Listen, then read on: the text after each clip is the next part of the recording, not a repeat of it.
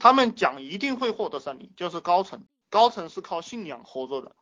那中层就是那些骨干下面的将军，啊，你要告诉他一些事业心，嗯，告告这个就是我也给大家讲过了洗脑的一些策略，对不对？这个人的水平不到，你不能用信仰这个层面去给他洗脑，你可以讲你这一辈子要干点什么事，用这个事业心去洗脑他。那最没用的人就是来拿工资的这些人，你就给他点钱。所以说，一个企业呢，下层的人都是要看着工资的，中层的人看着看着什么？中层的人和稍微中上层的一点的人，他可能会看着企业的股份，或者看着可企业的期权，而最高层的这这样的人，他是看你这个领导，就看你这个老大到底是个什么玩意儿，对不对？你是个好玩意儿，你是个，他就跟你混；你是个烂玩意儿的话，这个最厉害的人他是不会跟你混的。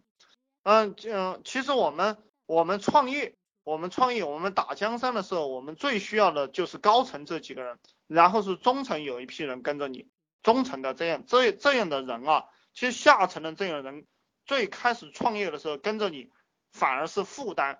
因为他没有什么能力，他就是他就是牙缝里填填进来的那种东西一样，就是有他也可，无他也可，特别是在特别是在创业初期。所以说，其实其实你走过第一步的话，你就会知道钱其实不重要。就是说，钱钱在开始我们创业的时候它是不重要的。我们没钱才创业，我们正因为没钱，但是我因为我们有信仰，因为我们有事业心，所以我们干着干着就有钱了，这个才是真实的原因。而这个是最宝贵的。那有些傻逼，他用这个最宝贵的东西去换成了那个不宝贵的钱财。这个这个就属于不会做生意的人了哈，呃，我我也举了两个例子啊，这两个例子因为以前研究过，就那个华为以前的一个副总啊，叫李一男，本来任正非是打算让这个李一男去接替这个华为的，就是华为的代替华为的继继任者。你看现在任正非还在那搞，还没有找到继任者，本来就是这个李一男是继任者，但这个家伙。他自己从呃华为带了几个人出去干了一个港港湾公司，这个公司呢，后来高盛要收购他没有呃，然后华为又要收购他，然后这个家伙又把这个干起来的这个公司又卖给华为了，然后卖给华为了，他又到华为去当了一个总裁吧，他这个李一男又到华为去当了一个总裁，但是任正非没有要以前从华为走掉的那一批人，所以说。呃，跟着李一男的这个团队就很可怜，这就是跟着他的这个团队，呃，被李一男出卖了，也就是这个意思，他把企业卖了，把团队出卖了，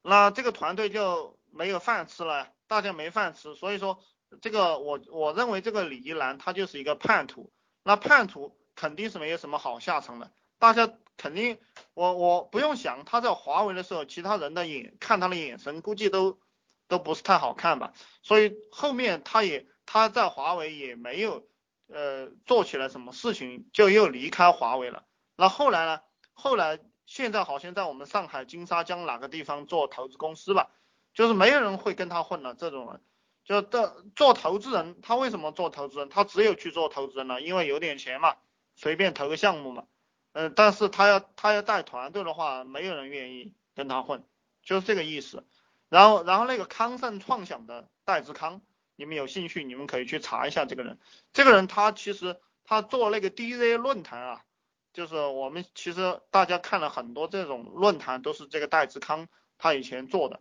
然后他把他的这个企业卖给了腾讯，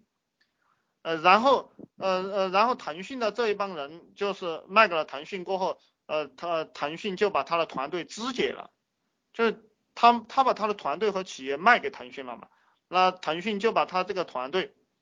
呃，里面的人抽抽去做微信啊，做其他东西去了。然后他的团队散了过后，那他在这个公司，据说还有六六千万还五千万的股票吧，都没有拿，然后他也走了，因为众叛亲离嘛，他也没有意思了。然后他自己成了一个孤家寡人。虽虽然说他自己赚，对不对？卖企业卖卖团队卖了几个钱，那呃结局也是只好做做一个天使投资人了。投资人其实蛮悲剧的，就是没有人跟他玩了，他只好去用钱，就他只剩下钱了。也就是说，这种人就是个傻逼。所以说，我认为你卖团队卖企业，你这个家伙就算有钱也是众叛亲离。团队，你你这一辈子也别有梦想了，就就只剩下这剩下一点不值钱的钱了。嗯，我认为不是我认为啊，我觉得是哦，也是不是我觉得，事实就是说，只有英雄。只有厉害的人，真正聪明的人，你就坚持带着你的兄弟们去奋斗，永远不要背叛自己的企业，永远也不要出卖你的团队。你要有这个信念，因为真正能人他是看信仰坚不坚定的，就是真正的人才，他跟着你混，他是看你这个人有没有信仰，看你坚不坚定。你坚定了，就算你这个人没有什么本事，也有人跟你混。就你这个样子，能凝聚到一帮真正的。牛逼的人，就牛逼的团队，当然人不是太好找啊，呃，可能你这一辈子能能碰到一两个，如果你能碰到一两个、两三个，其实天下都被你打下来了。因为我以前也讲过，打江山不需要几个人的，就是说你像刘邦就是韩信、张良、萧何就够了，对不对？呃，这个刘备就是呃就是这个关张赵，对不对？呃，这个朱元璋就是刘伯温，对不对？我们。